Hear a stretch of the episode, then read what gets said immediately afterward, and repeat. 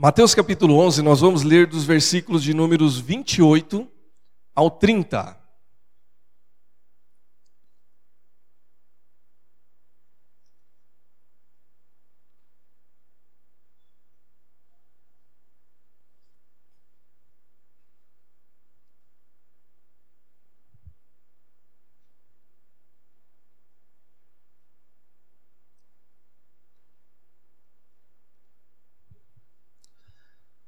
Amém, irmãos?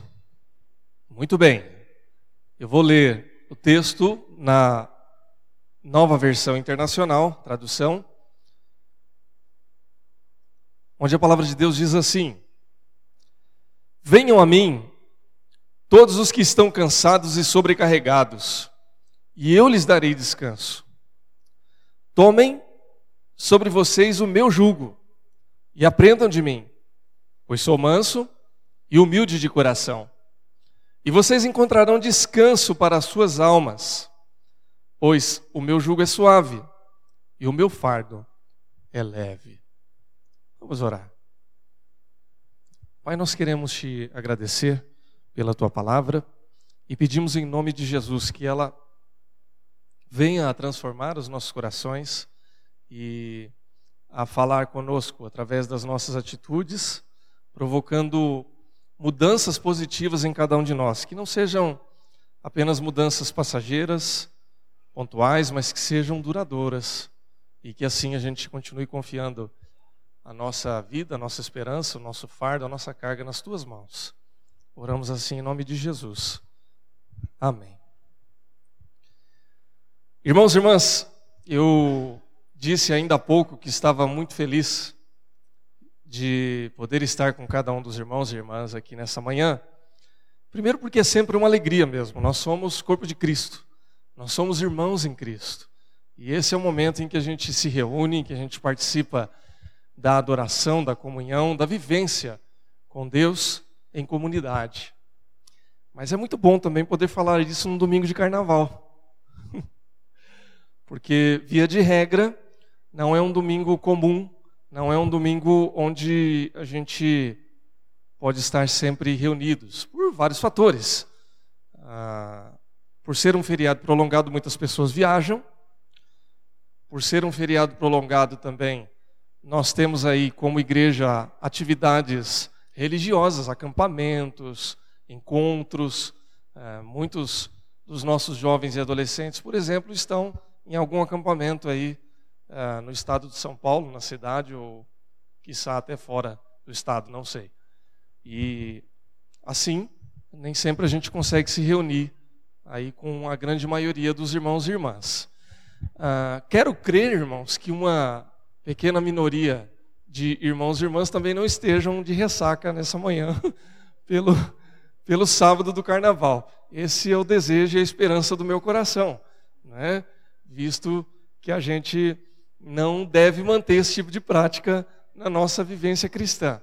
Então, essa é a minha palavra pela fé, em nome de Jesus, para que essa não seja a condição de nenhum irmão e de nenhuma irmã nessa manhã. Se por acaso assim o for, eu ainda clamo pela misericórdia e pela graça de Deus para a vida desses irmãos e irmãs. Mas não é o caso de nenhum de nós que está aqui hoje.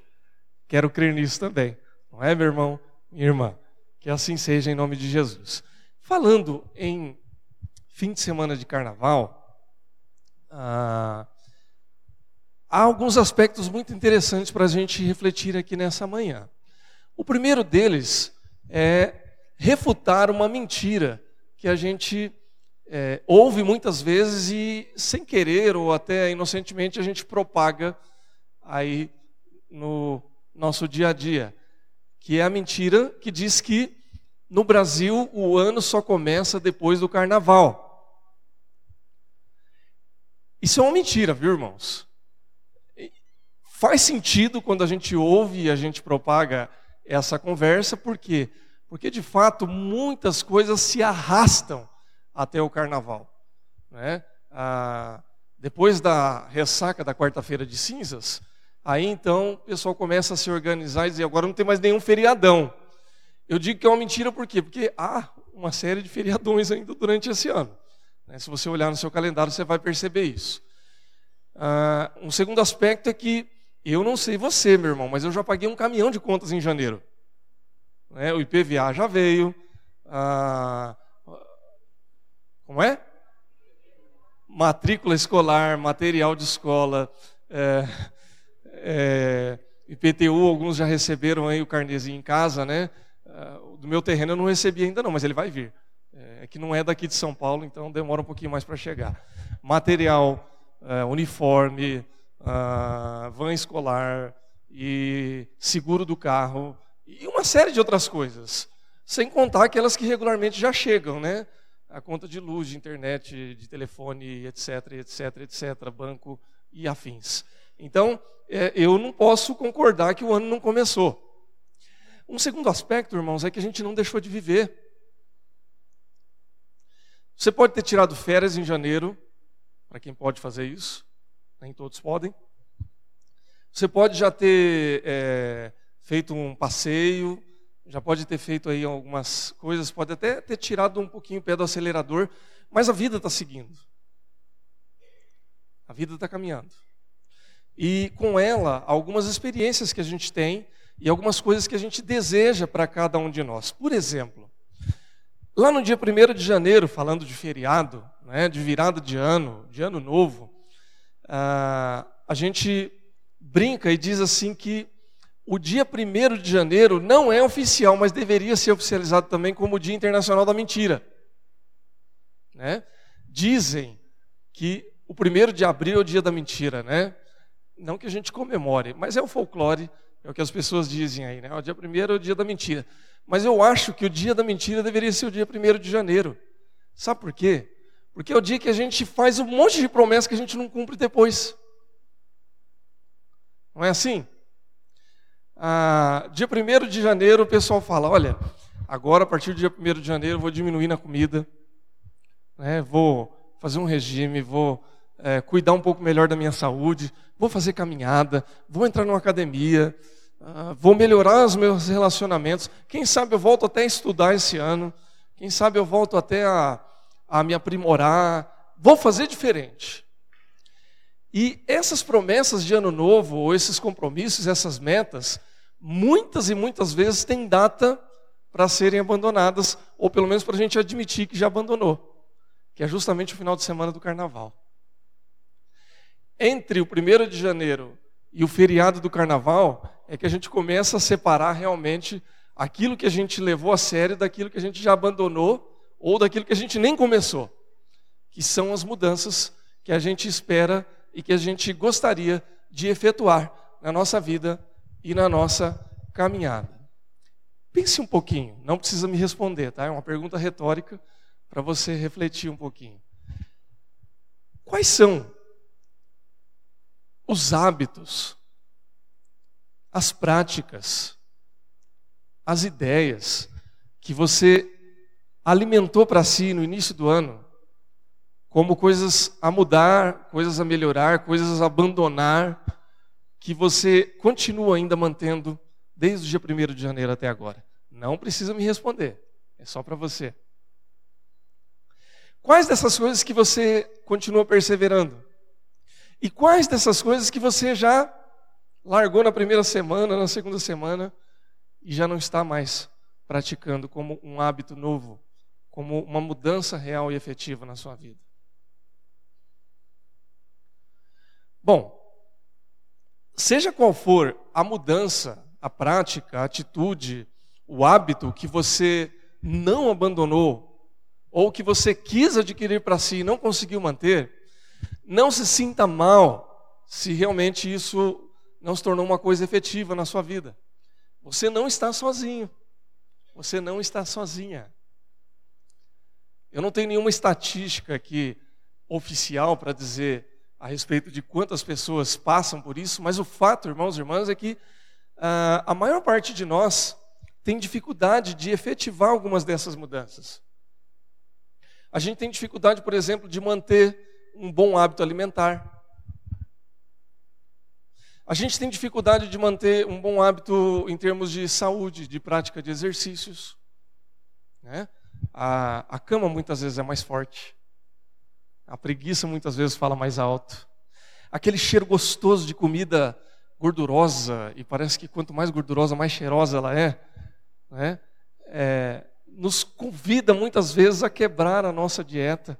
Né? Quando você sente aquele cheiro de bacon delicioso, aquela massa com aquele molho. Eu vou deixar os irmãos com bastante fome, né? Aquele queijo derretido no meio da lasanha. É muito bom, né? Aquele churrasco de Deus, com aquela carne mal passada, macia. Gostoso, né, irmãos? Aquela bebida gelada. Então a gente tem dificuldade mesmo, né? Agora, se a gente é assim com alimento, se a gente é assim com exercício, será que com as nossas relações também não é assim? Às vezes é difícil da gente guardar aquela resposta centrada, direta, dada no meio da testa, não é? É assim. Quando alguém começa a te provocar e você já fala primeiro, depois você pensa depois no que você ia falar. E aí você sabe que você provocou um estrago, que depois você vai ter que reconstruir aquilo, mas por aquele momento você sai com o cabelo balançando ao vento e falando assim: dei porque ele mereceu. É difícil. Você ouvir e ficar calado. Você fazer algumas coisas quando você não quer fazer. Você sorrir quando você está com vontade de não sorrir, para não dizer outra coisa. Há certas coisas na vida da gente que só mudam, que só são transformadas se houver um esforço intencional e, além desse esforço intencional, houver perseverança para a gente continuar fazendo aquilo que muitas vezes a gente não quer fazer, mas a gente sabe que precisa fazer. E é por isso que as promessas de ano novo não chegam ao carnaval. E poucas dessas promessas, metas e desejos e vontades que a gente tem superam o feriado do carnaval e continuam no restante do ano. Por que, que isso acontece? Por que, que essas coisas não se perduram? Por que, que a gente tem tanta dificuldade de experimentar mudanças duradouras na nossa vida? Há vários fatores. Por exemplo, a nossa cosmovisão, a nossa visão de mundo, muitas vezes é, nos impedem, ou até nos empurram, nos ajudam, depende muito do contexto.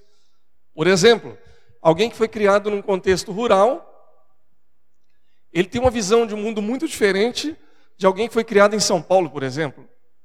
Ele pensa diferente, ele fala diferente, ele assimila o tempo e as coisas de uma maneira diferente. Quando ele é colocado num outro contexto, ele precisa se adaptar. E vice-versa. Quem é criado nessa loucura de São Paulo quando chega num contexto interior, começa é, a ficar muito acelerado, né? O que está acontecendo?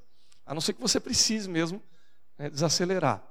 Aí então, a gente tem o velho fenômeno da sexta-feira de carnaval, onde você vai desacelerar, literalmente. Você pega seu carro aqui e desacelera e anda 5 por hora na Castelo, na Imigrantes e em outros lugares, né, para tentar fugir da loucura de São Paulo. E aí você vai experimentar um outro tipo de loucura, né? Que é a loucura de não ver o trânsito fluir. Acontece. Então, é a cosmovisão, é o lugar onde a gente vive. Associado a esse fator, a gente tem a nossa própria história pessoal de vida, não é?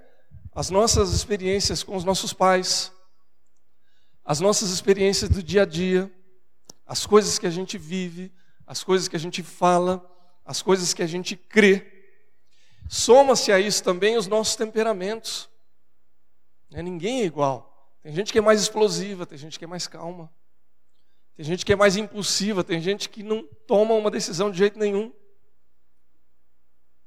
Né? Então você soma tudo isso a esse caldo, e aí você multiplica por aquilo que a Bíblia chama de pecado.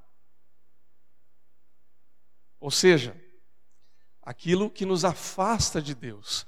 Como diz o drama do apóstolo Paulo, aquilo que eu não queria fazer, eu faço.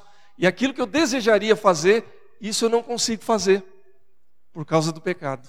Então a gente soma todas essas características, todas essas experiências, multiplica pelo poder e pela ação do pecado na nossa vida e pronto. A gente tem aí uma equação que vai explicar de uma maneira é, sucinta, ou de uma maneira complexa, acho que não é sucinta, o porquê que a gente não consegue atingir algumas coisas, porquê que a gente não consegue mudar algumas coisas na nossa caminhada e na nossa vida.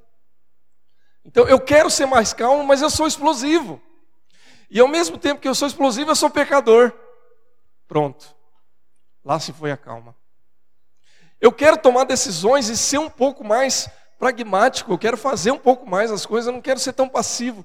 Mas o meu temperamento é passivo e eu sou pecador e eu tenho medo e eu já fui criado e ensinado assim, e aí eu tenho dificuldade de mudar. Eu não queria ser tão ansioso, a ansiedade está acabando com a minha vida. Mas eu sou assim. E eu tenho uma série de dificuldades e eu sou inseguro, e eu fui criado de uma maneira insegura, e o meu temperamento ele já faz com que eu não engula as coisas de qualquer maneira, e aí pronto, eu tenho uma equação que é difícil. E aí isso vai gerar é, expectativas frustradas, vai gerar desejos não realizados, e isso vai afetar não apenas as nossas relações humanas, vai afetar também a nossa relação com Deus, vai afetar a nossa saúde também e vai afetar a maneira como a gente lida com todas as coisas. Se eu fosse perguntar para cada um dos irmãos aqui, onde, eu não vou nem perguntar se tem, mas eu vou perguntar onde é a sua dor crônica, possivelmente você vai me dizer. A gente não tem aquela dorzinha crônica que aperta em algum lugar quando a gente está com algum problema? Por exemplo, tem gente que vive com enxaqueca com dor de cabeça. Tem gente que, quando está muito ansioso, com muito problema, trava a coluna. Tem gente que tem dor de barriga. Gente, eu não tenho dor de barriga, viu? Eu sou uma dor de barriga. Uma dor de barriga ambulante que prega, que conversa, que fala. Cada um de nós sabe onde dói. Tem gente que inflama a garganta. Por que, que isso acontece? Porque a gente tem dificuldade de lidar com as coisas que acontecem no nosso dia a dia e que a gente, por vezes, tem dificuldade de, de, de, de mudar. A gente luta com isso. Já melhorei, viu, irmãos? Já não sou mais tão uma dor de barriga ambulante, mas já fui pior. A gente vai mudando, a gente vai aprendendo. E aí, onde é que nós vamos aprender? Aí então a gente volta à palavra de Deus, ao texto que nós lemos em Mateus, no capítulo 11, versículos 28 ao 30. Jesus diz assim: Venham a mim todos os que estão cansados e sobrecarregados, e eu lhes darei descanso. Tomem sobre vós o meu jugo e aprendam de mim, pois sou manso e humilde de coração, e vocês encontrarão descanso para suas almas, pois o meu jugo é suave e o meu fardo é leve. Irmãos, se há alguém que pode nos dar a possibilidade de uma mudança duradoura, esse é o Senhor Jesus. E aí então, quando nós temos tantas dificuldades, quando nós encontramos aí tantas limitações para nós experimentarmos mudanças duradouras, quando o nosso compromisso do primeiro de janeiro não chega ao carnaval, ou chega aos trancos e barrancos ao carnaval, então é mais uma vez hora da gente pensar em como a gente pode superar isso. E aí então, nada mais justo, nada mais correto, nada mais recomendável do que buscar ajuda naquele que pode trazer essas mudanças na nossa vida, que é o Senhor Jesus. Muitas e muitas vezes nós não conseguimos efetuar ou ver essas mudanças porque falta um componente essencial que é espelharmos-nos no exemplo do Senhor Jesus. E quando eu digo isso, irmãos, eu digo com muito temor e tremor de Deus. Há muitos cristãos sinceros, eu sou um deles, que sofrem também para vivenciar essas mudanças. O fato de você e eu muitas vezes não conseguirmos é, experimentar algumas dessas coisas, não diz que você não seja um cristão sincero. Não está afirmando que você e eu não creiamos em Deus e nem busquemos a Deus. Mas diz respeito ao fato de que muitas vezes a gente se esquece de depositar as nossas experiências, as nossas esperanças, a, a confiança e a nossa é, ansiedade nas mãos do Senhor. E aí nós vamos entender um pouquinho Por que, que isso acontece? Em primeiro lugar, quando a gente deposita a nossa esperança em Jesus, ele nos mostra o limite da nossa força de vontade para efetuar essas mudanças. O que, que acontece, irmãos? É muito comum, quando a gente quer é, mudar alguma coisa em nós, a gente fazer aquele esforço, né? Fazer um esforço danado. Então, bom, se eu quero é, me alimentar melhor, o que, que eu vou fazer? Vou fazer esforço. Né? Vou resistir à tentação. Não vou comer nada. Irmãos, eu confesso para os irmãos que eu me sinto abençoado por ter uma natureza magra. Tá? Por quê? Porque, graças a Deus, eu nunca tive que fazer grandes regimes. Porque se eu tivesse que fazer regime, eu ia sofrer. E muito. Ia sofrer demais. Porque quem está acostumado a comer tudo aquilo que tem vontade, o dia que não pode comer, sofre. Eu fiz um tratamento, eu falei que eu sou uma dor de barriga ambulante, e com 21 anos de idade, eu tive que fazer um tratamento para uma úlcera, que aos 21 anos eu já tinha. E naquele tempo, 20 anos atrás, ah, ainda é, a gente ainda não tomava antibiótico para fazer um tratamento mais adequado, enfim, uma série de coisas aí que se faz hoje. E eu me lembro que o médico falou assim: ó, você vai tomar cimetidina e você vai fazer uma dieta para que o seu estômago não seja tão agredido. E nessa dieta, basicamente, o que eu comia? Comia é, feijão batido e coado, sem tempero, é, arroz papa sem tempero, peito de frango grelhado sem tempero, ou seja, nada com tempero, né? E no primeiro dia até que foi, irmãos. Mas depois de 20 dias você começa a sonhar com comida. Você começa a sonhar com aquela carne suculenta, grelhada. Você começa a sonhar com aquele feijão novo. Eu estou falando de propósito, irmãos, para a gente sair daqui morrendo de fome. Para a gente ver como que a nossa força de vontade ela é fraca. Né? Então, quem tem que fazer essas dietas malucas, aí, a dieta da proteína, a dieta do carboidrato, olha, irmãos, eu desejo muita força de vontade para você, em nome de Jesus, para você perseverar e conseguir aquilo que você está sonhando, aquilo que você está almejando, porque eu não sei se eu teria essa força de vontade, ok? Seja qual for a meta, o desejo, a necessidade que você busca, o que eu quero dizer para você é o seguinte: força de vontade é muito importante mas não é suficiente.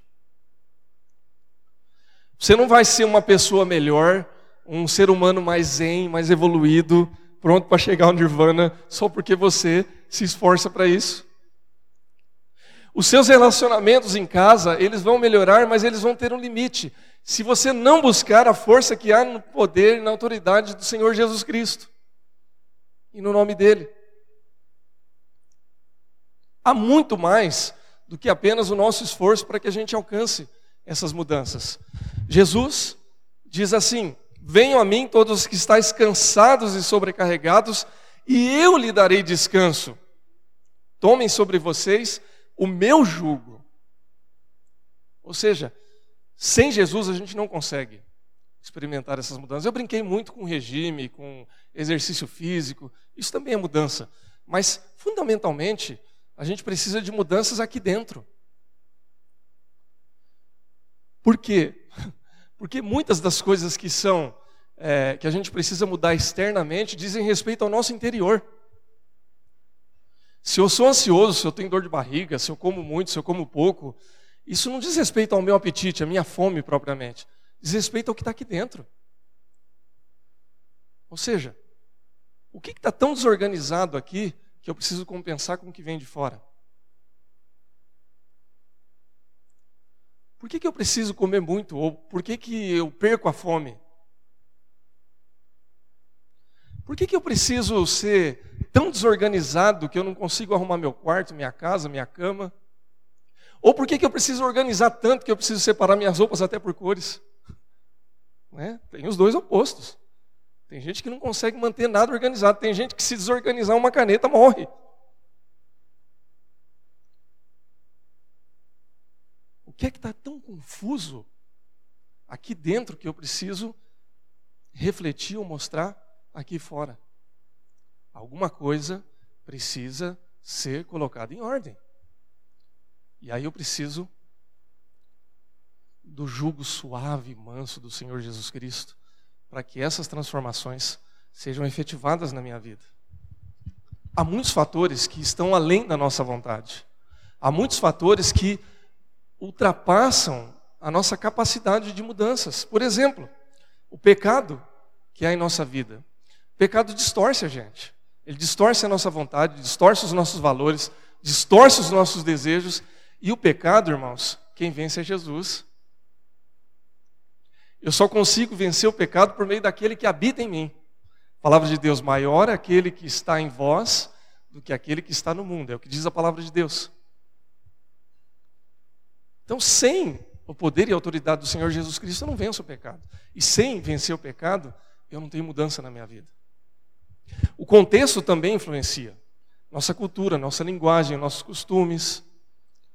Ah, aqui em São Paulo eu posso vir na igreja de bermuda. Ninguém vai se escandalizar.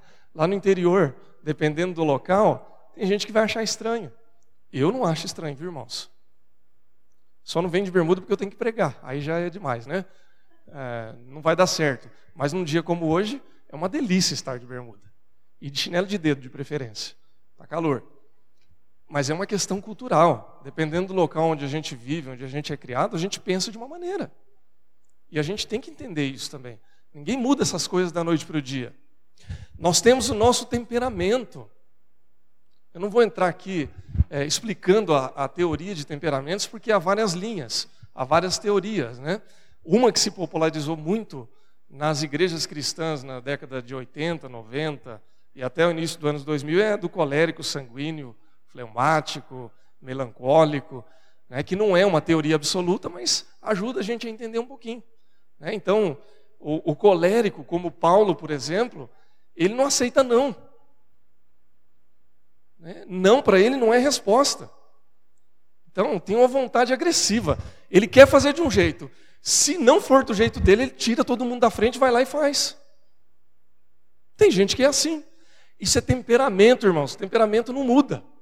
Temperamento a gente trata. Temperamento a gente aprende a lidar mas faz parte da nossa personalidade. É, você não vai deixar de ser uma pessoa colérica se você for assim, mas você vai aprender a lidar com isso. E aí quem que pode ajudar a gente? É o poder de Deus, é o Espírito Santo, é o fruto do Espírito, é a transformação que só Deus pode fazer. Se você for uma pessoa sanguínea, como Pedro era, né, o que é a pessoa sanguínea? A pessoa impulsiva. Você vai chamar a pessoa, antes de você falar uma coisa, ela, vamos lá, vamos fazer. Você chega para a pessoa e fala assim: rapaz, eu estou tendo uma ideia aqui, eu acho que eu vou mudar o meu quarto, vou fazer uma. Quando você vê que aquela pessoa já trocou o móvel de lugar, já. Você nem terminou de falar. A pessoa é assim. Uma pessoa fleumática, como Abraão, por exemplo, é uma pessoa pacífica. Dificilmente você vai brigar com um fleumático. Sabe por quê? Porque se você começar a infernizar demais a vida dele, ele vai ficar quieto e vai para outro canto. Você vai brigar sozinho, né? Abraão era assim. Sara brigava com ele, brigava tanto que chegava uma hora que ela brigava sozinha. Só que ele era passivo demais. Né? Ele não tomava decisão, a mulher tomava decisão por ele. Vide o caso de Ismael e Agar. Abraão pecou, porque ele deixou que a decisão a respeito do filho dele com a escrava fosse tomada por Sara sendo que era a responsabilidade dele. Então, dá para entender, irmãos? É o nosso temperamento. Se você for uma pessoa tranquila, melancólica, fleumática, você não vai mudar. Mas você pode, você não vai mudar o seu temperamento, mas você pode mudar a maneira como você lida. Se você é muito passivo, você vai aprender a ser um pouco mais prático. Talvez você vai tomar um pouco mais de decisões. E que bom que a gente tem pessoas passivas no nosso meio. Já pensou se todo mundo fosse cacique aqui? Se todo mundo fosse irado, sanguíneo, bravo, ia sair todo mundo no tapa. Se todo mundo fosse colérico, olha, tem que ser do meu jeito, vai ser assim, pronto. Guerra estabelecida. Então, Deus nos fez assim, irmãos. Essa variedade é que enriquece a vida do povo de Deus. Mas nós precisamos de Deus para nos ajudar a vivenciar todas essas coisas. Amém, irmãos? Cada um de nós é único. Você é diferente do seu irmão. E isso é maravilhoso. Ninguém é melhor do que ninguém. Cada um de nós tem um espaço no corpo de Cristo. Mas a gente precisa de ajuda de Deus para vivenciar e experimentar mudanças. Amém? Segundo lugar, irmãos, nós precisamos do exemplo de Jesus como um caminho para mudanças. Jesus diz assim: Tomem sobre vós o, seu, o meu jugo e aprendam de mim, pois sou manso e humilde de coração. A gente já viu que a força de vontade não é suficiente, que a gente precisa da ajuda de Jesus, que a gente precisa do poder do Espírito Santo e que nós precisamos também aprender pelo exemplo de Jesus. Irmãos, o poder de Jesus, ele é totalmente suficiente para transformar a nossa vida. Você crê nisso? Amém, irmãos? Você pode dizer amém, viu, irmão? Não é pecado, não. Amém? Glória a Deus. Eu peço para os irmãos falar amém também, para ninguém cochilar. Né? Carnaval, feriado, sabe como é que é, né? Então, ah, é muito importante a gente crer no poder de Deus, mas o exemplo de Jesus também não pode ser deixado de lado. Ou seja, o aprendizado da palavra de Deus é importante. Ninguém conheceu o Pai como Jesus. Ninguém fez tanto a vontade do Pai como Jesus.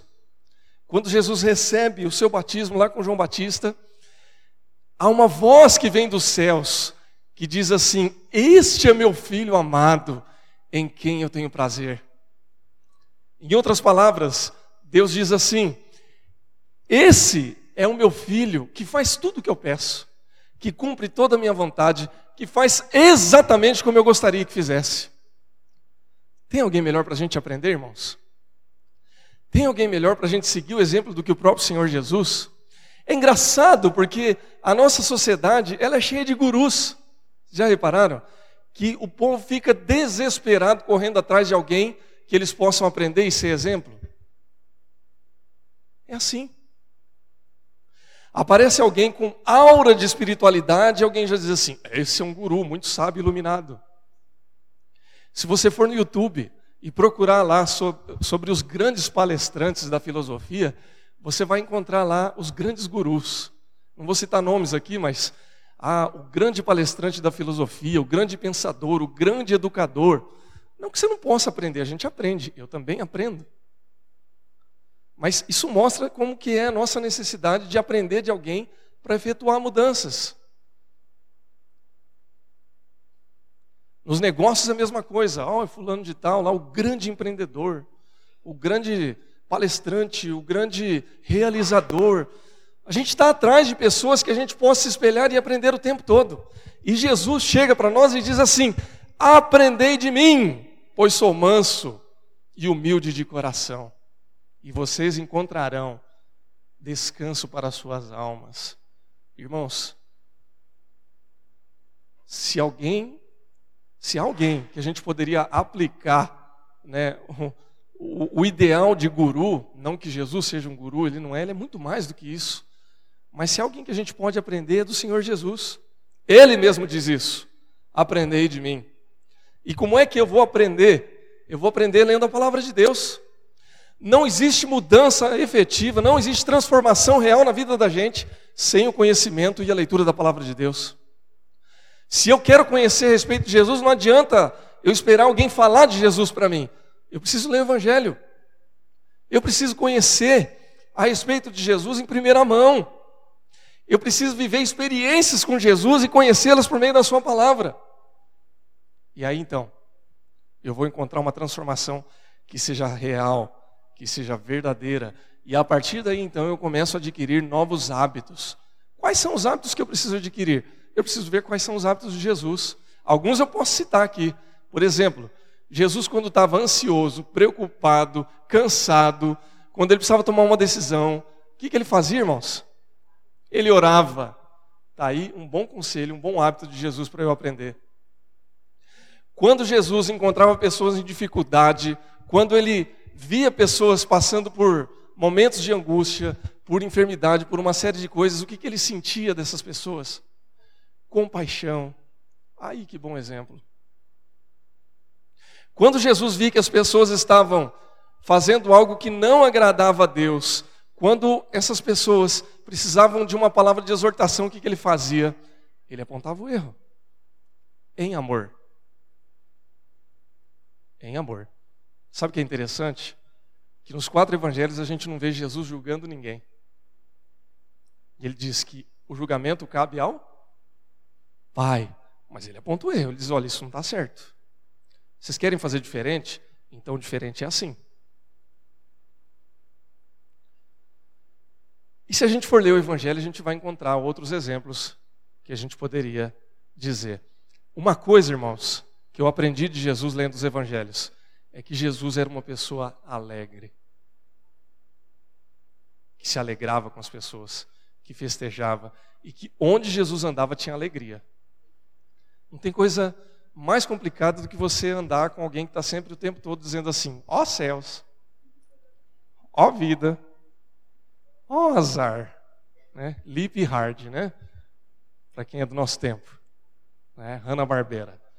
Então é difícil. É um estereótipo de alguém que deixa o seu temperamento fleumático, melancólico tomar conta de si, né?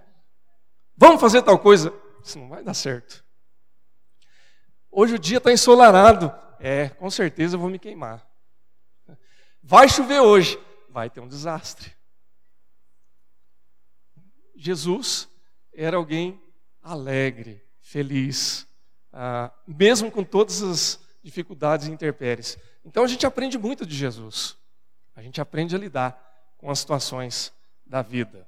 E aí a gente se lembra do exemplo e do conselho do apóstolo Paulo em Filipenses 4, de 8 a 9, que diz assim: Finalmente, irmãos, tudo que é verdadeiro, tudo que é respeitável, tudo que é justo, tudo que é puro, tudo que é bom e amável, tudo que é de boa fama, se alguma virtude há, se algum louvor existe, seja isso o que ocupe o vosso pensamento, o que também aprendestes e recebestes e ouvistes e viste em mim, isso praticai, e Deus da paz será convosco novos hábitos, nova forma de pensar, nova forma de agir, com a força e o poder que vem de Deus e do exemplo do Senhor Jesus. Amém, irmãos? Finalmente, nós estamos já encerrando. Jesus nos ajuda a dar e nos dá a maturidade espiritual para vivenciar essas mudanças. Lembra que eu disse lá no início, irmãos, que só com esforço a gente não vai conseguir mudar? Por outro lado, eu vou dizer o seguinte: sem esforço a gente não muda. Não é um contrassenso, tá? Só com esforço não vai. Mas o esforço é necessário também. Sem considerar Jesus, eu posso fazer o maior esforço do mundo que eu não vou chegar em lugar nenhum. Mas considerando Jesus e não fazendo a minha parte também, eu não vou mudar. Eu preciso fazer ou dar a minha parcela. Qual a diferença então? A diferença é que todo esforço que eu fizer para efetuar uma mudança na minha vida, eu vou fazer debaixo das mãos do Senhor Jesus. Ele diz aqui no final do versículo 29 e 30. Ele diz para que a gente aprenda dele, porque ele é humilde e manso de coração. E nós encontraremos descanso para as suas almas, para as nossas almas, porque o jugo é suave e o fardo é leve. Irmãos, Jesus não está dizendo que não vai ter julgo, nem vai estar tá dizendo que não vai ter fardo. O que ele vai dizer é que o jugo é suave e o fardo é leve. Ele vai suavizar o nosso esforço. Ele vai suavizar o nosso cansaço. Ele vai nos dar forças para a gente caminhar quando a gente, sem a força dele, não teria condições de caminhar. Então o esforço é necessário. Volto a dizer, é necessário uma intencionalidade. É necessário que a gente se esforce. É necessário que a gente faça as coisas conscientemente. Eu não vou melhorar, por exemplo, o relacionamento com a minha esposa ou com os meus filhos se eu não me esforçar para isso. Eu preciso tomar mais cuidado com o que eu falo. Eu preciso tomar mais cuidado com aquilo que eu não falo ou que eu não faço. Para que haja uma melhora. Isso é intencional. Meu relacionamento com Deus é a mesma coisa. Se eu não orar o suficiente, vai ficar difícil. Se eu não ler a palavra intencionalmente, vai ficar difícil. E isso demanda esforço, demanda organização, demanda disciplina. Então isso faz parte da nossa vida, faz parte da caminhada. E se eu for falar do regime, então vai longe, né? Para comer ou para deixar de comer, ah, vai uma coisa que eu não posso, irmãos. Eu não posso com lactose. Imagina, depois do almoço, aquele sorvete, só para deixar os irmãos com um pouquinho mais de fome. Aquele sorvete suculento com aquela calda de chocolate por cima. E todo mundo se esbaldando depois do almoço. E aí eu olho para aquele sorvetão e falo assim: acho que não, não vou poder. Porque se eu tomar, eu já sei o que vai acontecer comigo depois. Né? Então, melhor não. Há um esforço consciente, né? há uma intencionalidade. Tem que fazer. É assim. Ou deixar de fazer. É desse jeito. Mas quando esse esforço ele é pautado pela graça, pelo jugo, pelo fardo de Jesus, então ele se torna leve, ele se torna efetivo. E aí então a gente experimenta uma mudança que não é uma promessa de ano novo, que não é uma transformação que termina na quarta-feira de cinzas, mas é sim uma transformação real, efetiva, duradoura e que permanece e que faz diferença na nossa vida e na nossa caminhada. Irmãos, a gente precisa crer no poder de Deus que transforma a nossa vida. Nós falamos aqui de alguns personagens históricos, né? Pedro, por exemplo, que nós dissemos que era sanguíneo. Ele foi um cara que teve muita dificuldade para se transformar. Ele foi aquele cara que negou Jesus quando Jesus foi preso. Isso é típico de sanguíneo. Né? Opa, eu não, não é comigo. Depois que ele foi ver a bobagem que ele fez, mas ele foi transformado.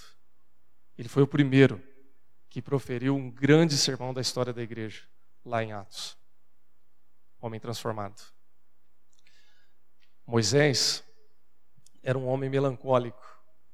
Ele dizia assim: Eu não tenho capacidade de levar à frente esse fardo que o Senhor está me dando, eu não sei falar, eu não vou conduzir o povo, eu não vou ter condições. E ele foi depois transformado por Deus, o libertador do povo de Israel, do Egito e foi o grande líder do Antigo Testamento. Deus muda, irmãos. Deus transforma. Deus pode mudar a sua maneira de falar. Deus pode mudar a sua maneira de agir. Deus pode mudar os seus relacionamentos. Deus pode mudar a nossa vida para uma nova perspectiva que seja duradoura. Mas para isso é necessário que a gente entregue tudo isso nas mãos de Jesus. Não tenta pelo seu esforço, não. Faz a tua parte. Faz o teu. Mas entrega isso nas mãos do Senhor Jesus. E você vai ter uma mudança efetiva, duradoura, e que não vai ficar só no carnaval, mas vai se estender por todo esse ano. Amém? Deus te abençoe em nome de Jesus. Vamos colocar em pé e vamos orar?